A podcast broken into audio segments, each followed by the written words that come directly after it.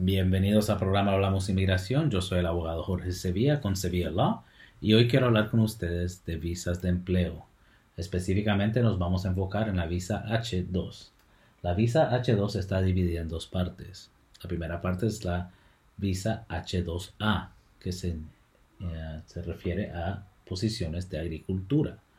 La segunda parte es la visa H2B, que es para trabajos de no agricultura.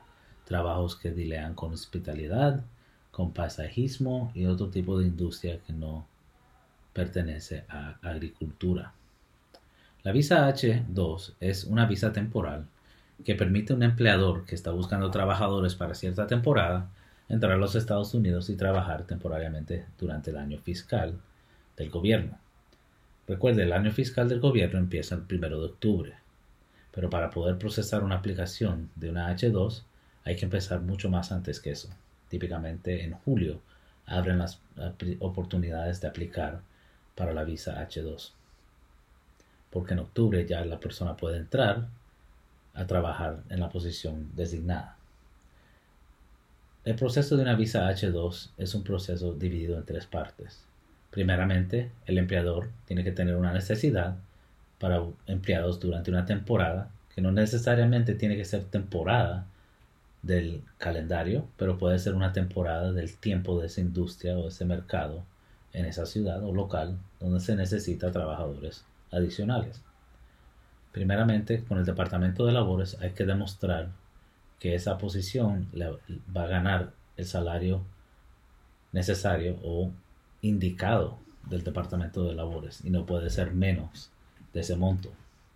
So, primeramente hay que obtener lo que le llaman un prevailing wage. El prevailing wage es lo que permite o le indica a ese empleador cuál es el costo que va a hacer para pagar un salario a cada empleado. Ya cuando se obtenga el prevailing wage, se puede proceder con la siguiente parte, que es una certificación laboral temporal. Durante ese tiempo hay que hacer un examen del mercado y determinar si hay empleadores, perdón, si hay empleados disponibles y dispuestos para trabajar en esa posición.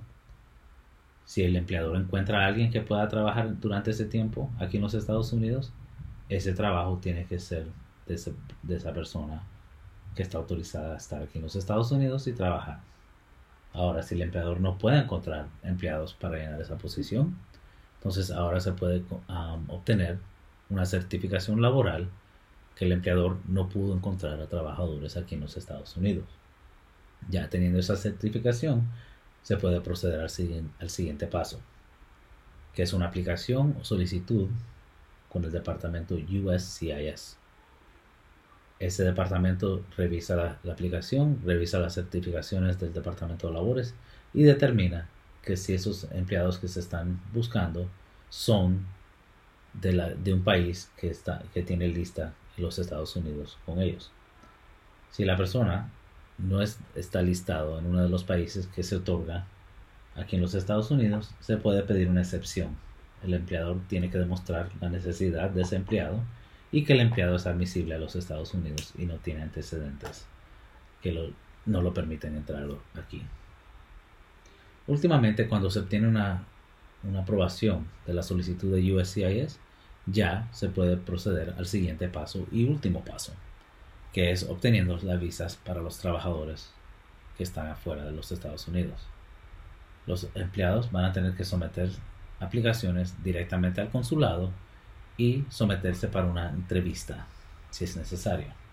Ahí van a demostrar los empleados que ellos no tienen antecedentes judiciales o penales y que son admisibles al país.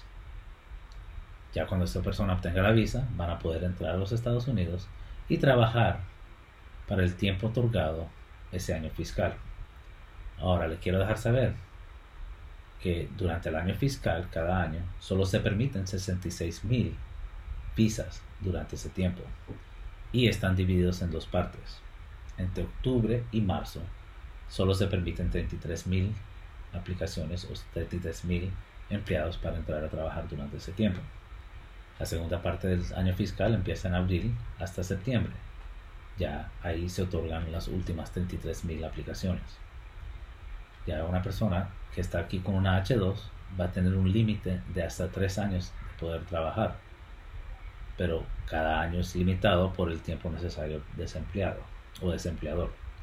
So, si usted o alguien que conoce está interesado en más información de la visa H2, por favor, comuníquese conmigo para que podamos hablar en más detalle. Les agradezco mucho en sintonizarse a mi programa. Hablamos inmigración. Yo soy el abogado Jorge Sevilla con Sevilla Law y les deseo un feliz día. Adiós.